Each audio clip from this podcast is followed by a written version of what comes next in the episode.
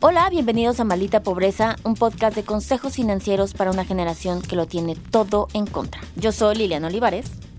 Y yo, Jimena Gómez. Y hoy tenemos un episodio muy solicitado, este, muy solicitado, muy tricky, ¿no? Que es cómo trabajar con tu familia y No morir en el intento. y no morir en el intento, ¿no? O sea, y no no acabar peleados, no no no no hacer una fractura familiar multigeneracional, ¿no?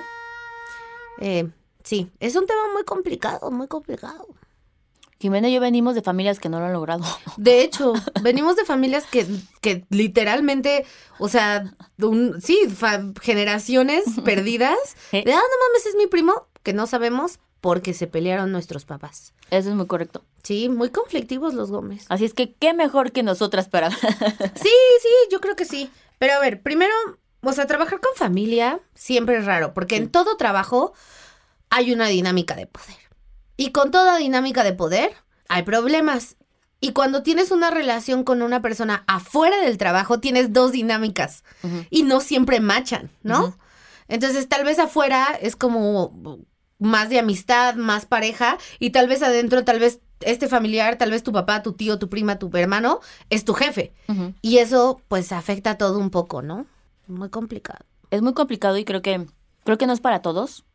Toma mucha madurez. O sea, creo que es válido también decir como, güey, no estamos logrando tener, porque como dice. Jimena, sí se tienen que generar dos personalidades, ¿no? O sea, son dos dinámicas en donde en el trabajo somos así, en el trabajo no es personal, en el trabajo tenemos que exigirnos, tenemos que darnos feedback, tenemos que celebrar también, que crecer, o sea, y por fuera somos familia, ¿no? Entonces, son, es otro vínculo, es otro lazo y de alguna forma tienes que lograr que eso no interfiera con lo otro.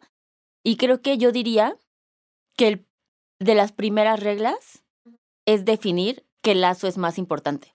Sí, pero, güey, o sea, por default es el familiar.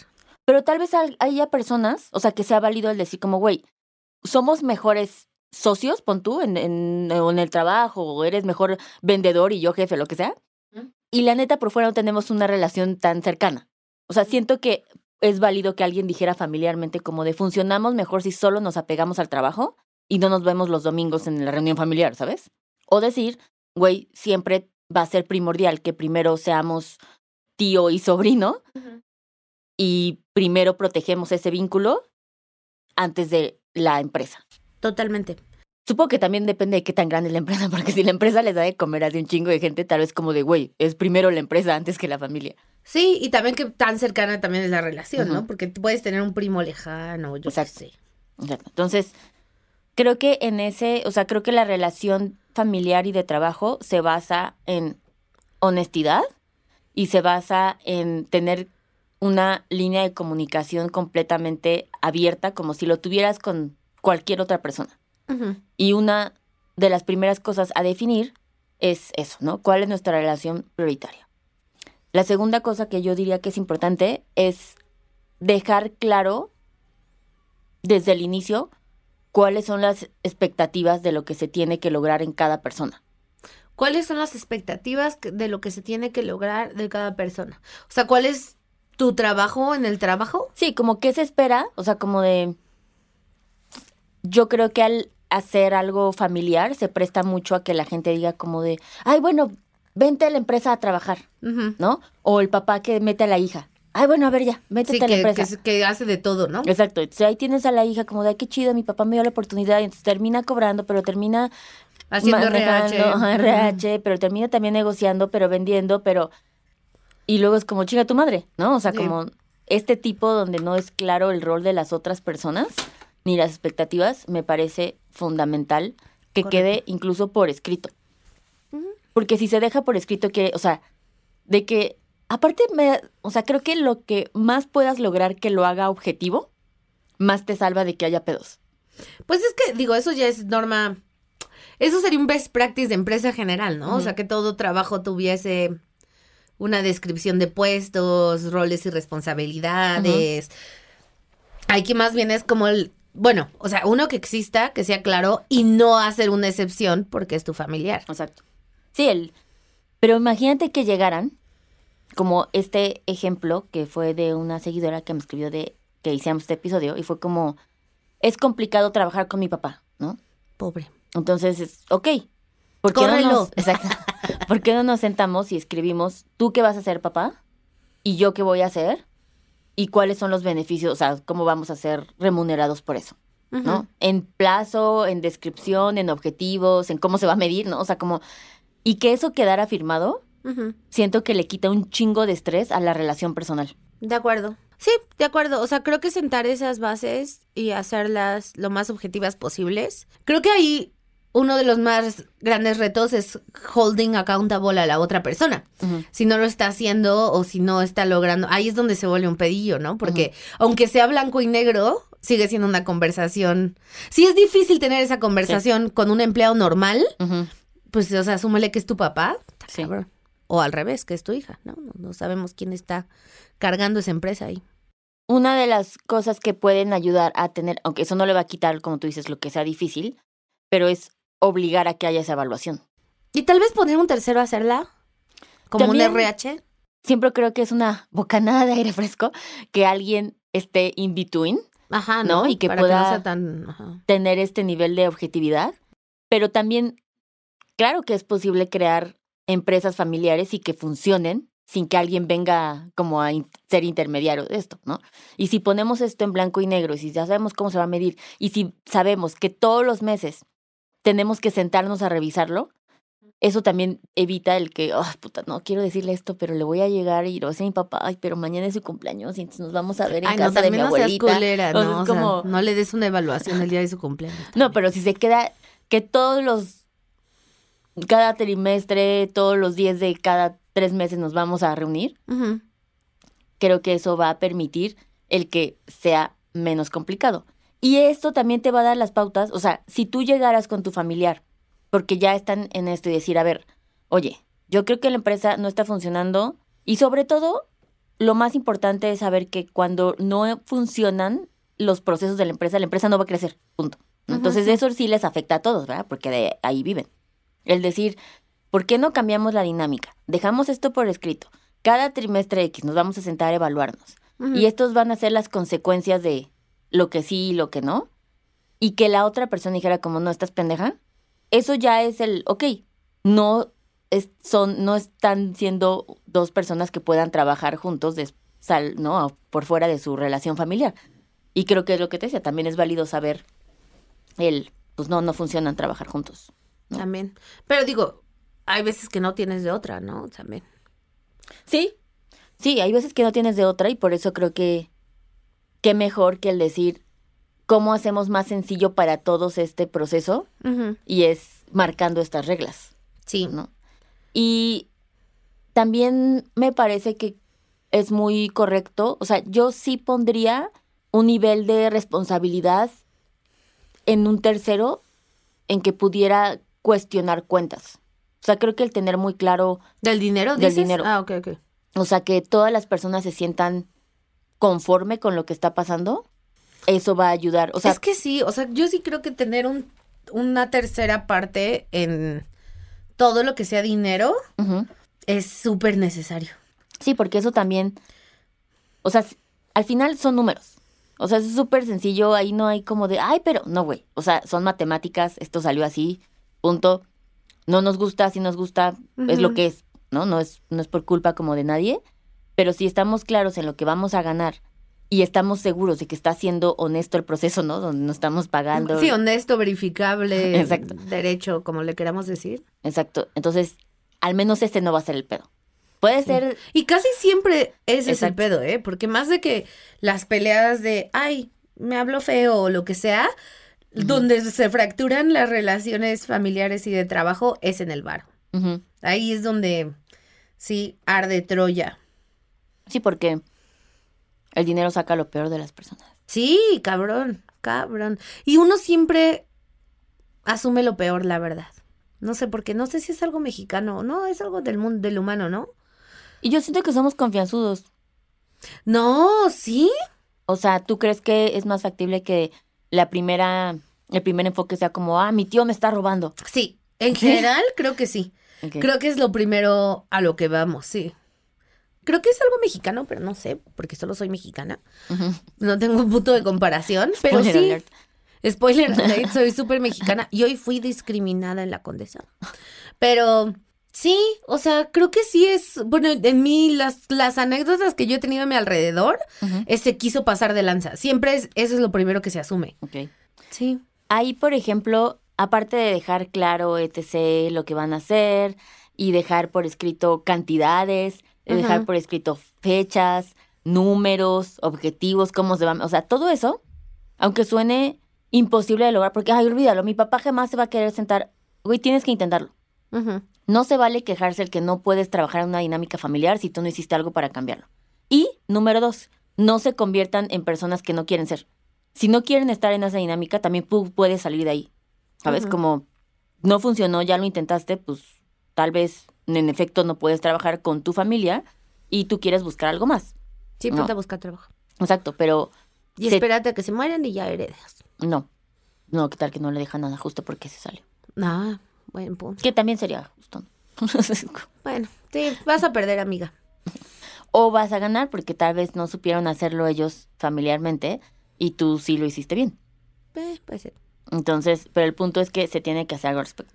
Y una modalidad que me parece súper campeona para manejar como sociedades es que la sociedad se gana y no se da. La sociedad se gana y no se da. ¿Cómo, Exacto. cómo? Como vas, no sé, el tío y la sobrina se van a asociar Ajá. y entonces se ponen como los objetivos a cumplir de aquí es de tres o a cinco años. Ah, lo que nos dijo, ¿quién nos dijo esto? Aaron de. Este, de Best, de Best. como este modelo en donde ellos están, cómo crearon Best. Ujú. Bueno, no ellos, sino un chingo de startups. Pero empezaron con un porcentaje de sociedad y más bien lo fueron aumentando, ¿no? El porcentaje de sociedad es depende del varo, pero por ejemplo aquí era 5% y lo pones en dinero. Ajá, exacto. Entonces, digamos que ya te lo ganaste porque lo pagaste, Ujú, ¿no? No tiene que ver con esfuerzo. Entonces, todos tenemos el 5 y todos pusimos 8 mil pesos, ¿no? Lo que sea. Y después de eso, para poder quedarte el 10 que sigue, tienes tú que haber logrado, no sé, como haber vendido 100 millones, este, haber De metros cuadrados en el metaverso. no sé, lo que sea, ¿no? Y entonces, al final del año, todos tienen sus objetivos y todos firman sus objetivos. O sea, todos están de acuerdo en que ese es el objetivo, ¿no? O sea, que es algo reachable. De hecho, cada socio se pone su objetivo. Ah, eso está mejor. Entonces, si es como, ok, está bien, esto sí lo puedo hacer, sí, esto no. O sea, hay un Sí, para que no consenso. sea arbitrario y digas, ay, me pediste Ajá, crecer 100% en un mes. Así Exacto. eso no iba a pasar. sí, sí, sí. Entonces, como todos firman, todos acuerdan, en diciembre del siguiente año es como que ya pasó el año, tú lo lograste, si no, no tienes derecho a tu 10%, mantienes el 5%, ¿no? Ok. Y después eh, del tercer año ya viene como una evaluación general de ver si por los dos años consecutivos no has logrado, entonces ya haces como cash out, ¿no? Es como de, ok, ya no puedes ni siquiera mantener el 5% Ujú. porque los otros dos años, que era lo importante, no lo has logrado. No lo hiciste. Y ya, puede, o sea, salen y ya con el acuerdo previo que habían hecho económicamente, ¿no? Qué loco. Esa me parece la forma más fabulosa de llevar una sociedad. Cuando Aaron me la platicó, dije como, güey, esta es una idea millonaria. O sea, como lo hace como todo súper justo y que todos luchen de la misma forma para llegar ahí. Sí. Y, y, o sea, tengo otro ejemplo de una startup que lo hizo similar. Y, Nombres. No, no.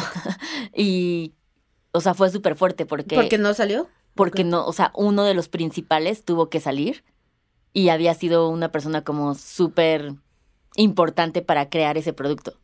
Y entonces en el equipo fue como, verga, ¿no? O sea, como de se está yendo esta persona, pero también dejó un statement en la marca, ¿no? Como nadie aquí tiene su lugar comprado. O sea, todos tenemos que chingarle, este, colaboradores, socios, los dueños, y era dueño, o sea, era de los fundadores. Y fue como, Mm. pues te vas a la chingada, ¿no? Pero bueno, qué fuerte. Pero creo que, creo que simplemente el plantear esta idea y que los socios estén a bordo, habla de una Compromiso. sí, sí. apertura y un compromiso, ¿no? Como ya lo veremos viendo y vamos a, a discutirlo y vamos a hacerlo, Sí, ¿no? no es de que un día, bueno, uno esperaría que no llegas así después de tu performance review y ya no puede, ya no abre la llave, ¿no? Sí, o sea, uno esperaría, más si es tu papá, pero uno esperaría un poco y la más de oficina está en tu casa. Y la oficina es su casa. Pero, pero pues quién sabe. Pero mira, sí, esa es una buena idea. Yo que tengo muchos socios, Ah, es que las sociedades también son un tema. Pero bueno, sí. Sí, es todo bien. un tema. También creo, opinión controversial pero valiente, en lo general, si no tienes que, tal vez no trabajes con familia. ¿Sabes? O sea, como no siento, o sea, se pueden hacer muchas cosas para llevarlo mejor, pero si no, o sea, si no hay como algo que, o sea, yo no me sentaría, por ejemplo, con mi hermano, por decir algo y diría, ¿qué pensamos hacer tú y yo juntos? ¿Inventémonos algo? No. Ah, o sea, no, no si se nos ocurre algo y decimos, sí, hagámoslo, súper, hagámoslo. Pero como proactivamente buscar oportunidades para trabajar con mis familia, siento que no, no es la mejor idea. De. Porque los riesgos son muchos. Aunque lo lleves todo perfecto, el riesgo sigue siendo alto. Porque tú no pues, estás en control de la otra persona, ¿no? Y de todas las layers. Y es más, hasta las layers intrafamiliares, ¿no? O sea, como de, si tú te peleas con tu papá, tu papá le va a decir a tu mamá, pinche morra es una pendeja y tu mamá se va a quedar con esa información. Y la próxima interacción que tú tengas con tu mamá tiene sacar, o sea, siempre hay un riesgo muy grande que no... Yo he escuchado muchas historias de, ay, es que queremos hacer algo juntos, pensemos qué hacer. Güey, no. O sea, si, no, si no ha salido la oportunidad ya, que salga. Pero si no sale, tampoco siento que, que valga la pena apostarla ah, nomás porque sí. Yo también estoy de acuerdo. O sea, y no solamente por el riesgo, ¿no? Y lo que puedes perder, sino porque también creo que una em, cosa que ayuda mucho, por lo cual buscas un socio, es porque va a enriquecer con algo que tú no ves. Y la familia seguramente ya tiene, es biased, ¿sabes? Como, ay, todos crecimos viendo esto y todos vamos a hacer la misma chingadera igual.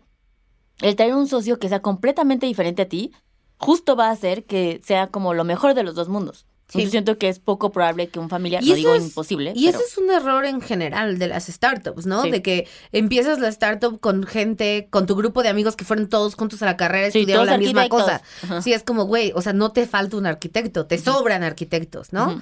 Entonces sí, o sea, gente que tenga expertise muy distintos o complementarios eh, y un punto de vista distinto, un POV del universo, una cosmología distinta, Ujú. También siempre va a sumar. enriquecer. Y en general creo que la apuesta, si puedes no hacerla, pues no la hagas, ¿no? O sea, como, sí, o sea, yo para que alguien me dijera así de, ah, voy a sentarme a pensar qué negocio puedo poner con mis papás, mm, no lo sé, amigos. Sí. Esta No sé- relación ya se sostiene de un hilito como No sé. para andarle metiendo más. No sé si Jimena y yo estamos siendo un poco objetivas por, por nuestra, nuestra historia generacional, pero yo también creo que ¿para qué arriesgarle? ¿Para qué arriesgarle? Sí. Y para mí, no sé tú qué piensas, pero según yo, bueno, al menos para mí, vas a poder encontrar lazos o vínculos súper valiosos con familia y sin familia. O sea, puedes manejar una sociedad súper cabrón, ¿sabes? Como tal vez mucha gente dice, ay, pero con la familia somos sangre, nunca nos vamos a traicionar, cosas así. Es como, eh, Ah, Really? to- No, todo o sea, el mundo como- se puede traicionar. O sea, y gente de confianza allá afuera y adentro y de desconfianza y afuera de adentro. O sea, exacto. al final somos personas, ¿no? En un mundo capitalista y todo es posible, no importa. O sea, si tu esposo te engaña, güey, ¿sabes? O sea, como si tu mejor amiga se acoge con tu esposo, o sea, no hay traición. Confirmo. No decía tú en específico, Ah, pero, pero sí. Ajá. Entonces no los menciono. No, pero, o sea, no hay una traición, no hay, no hay una traición que no pase. Todas pasan, ¿no? Pero sí, o sea, creo que sí puedes construir. Yo, por ejemplo, tengo socios que son puramente socios de trabajo y nos queremos mucho y hay un aprecio y todo y hay una confianza, pero pues nunca los veo los sábados, o sea, no tengo una Sí, relación con su familia, es laboral, nos queremos mucho y hay confianza y aprecio, pero no no es una relación social y está y funciona, ¿no? Eh, pero sí. Sí, yo diría que no se esfuer- o sea, que no No le busquen. ahí. no le busquen a menos que su papá sea Toño de la casa de Toño. Entonces sí hagan un esfuerzo. Bueno, hay muchos papás así. ¿Sí? O sea, Bueno, yo... yo no- tú sí, también. Si hay Bueno, sí hay mucha gente que hereda, ¿verdad? Negocios. Si tu sí. papá es slim, busca entrar a la empresa familiar. Sí, exacto.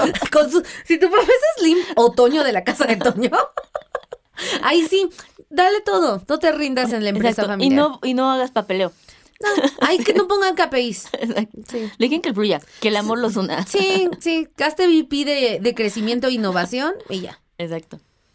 Pero creo que sobre todo hay que evaluar bien mm, si somos personas para poder trabajar con ellas, no solamente porque la vida nos haya hecho familia, se tiene que hacer así.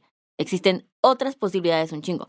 Y también existe la forma en ser agentes de cambio y poder hacerlo diferente. Si no, pues a la chingada busquen otra cosa que hacer. Sí, sí. Si lo van a hacer, háganlo distinto, ¿no? Háganlo mejor. Aprendan de esto, de su contexto, de las experiencias y anécdotas que los rodean. Y si no tienen que hacerlo, pues no lo hagan. Creo que también ayuda mucho en la premisa que es- dices que Ah, O sea, también, bueno, hacerlo al revés, como siempre pensar que viene de algo bueno y no siempre pensar Sí. que viene de algo malo. eso es algo muy importante. Siempre asuma, assume good intent. Asuman buenas intenciones de la otra parte siempre. Y eso sí va a ahorrarles muchísima ansiedad y, y, y- paranoia. internal turmoil, ¿no? Y la otra cosa muy importante que también me enteré hace poco, que hay psicólogos para socios. Ok. ¿Sabías eso? Que puedes, No. como vas a terapia de pareja y vas ¿Como a terapia de mamá familia. No, no, no, Ah, es como terapia, pero para socios de una startup o algo así. Hace poco me enteré de alguien que ¿Dónde estaba nos yendo a eso. encontramos? No se le voy a preguntar. Pero está padre, también Así en está el padre. metaverso. En el metaverso, exacto. En el metaverso. Eh, sí, está padre. Está padre. Pero tiene todo el sentido porque es un matrimonio, ¿sabes? O sea.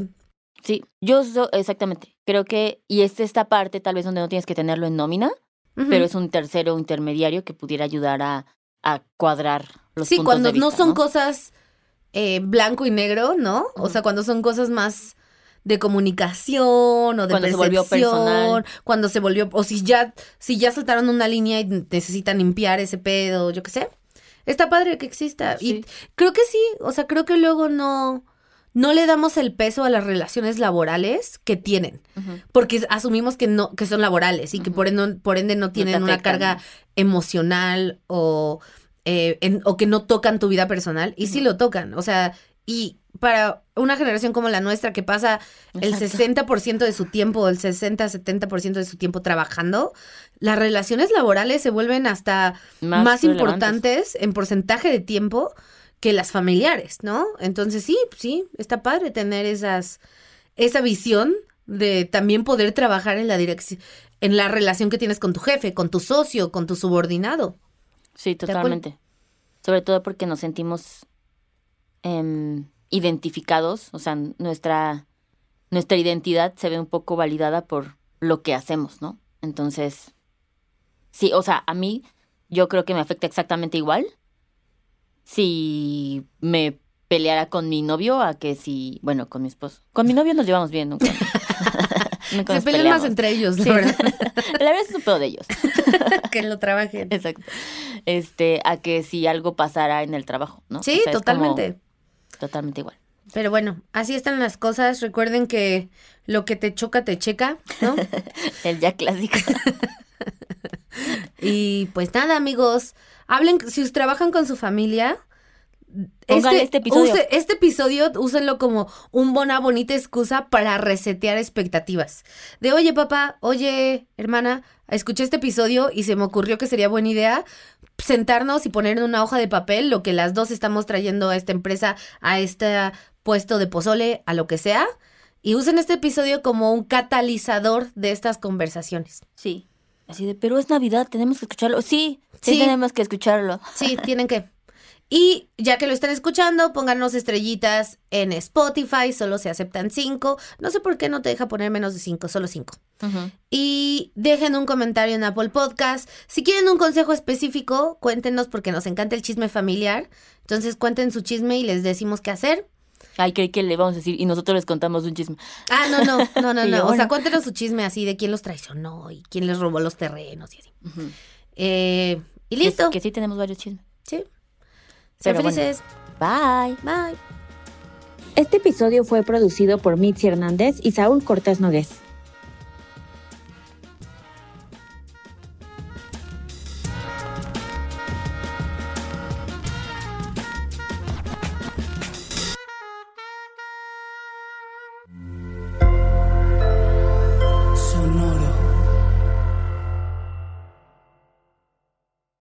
Lucky Land Casino asking people what's the weirdest place you've gotten lucky? Lucky? In line at the deli, I guess? Aha, in my dentist's office. More than once, actually. Do I have to say? Yes, you do. In the car before my kids' PTA meeting. Really? Yes. Excuse me, what's the weirdest place you've gotten lucky? I never win and tell. Well, there you have it. You can get lucky anywhere playing at LuckyLandSlots.com. Play for free right now. Are you feeling lucky? No purchase necessary. Void where prohibited by law. 18 plus. Terms and conditions apply. See website for details.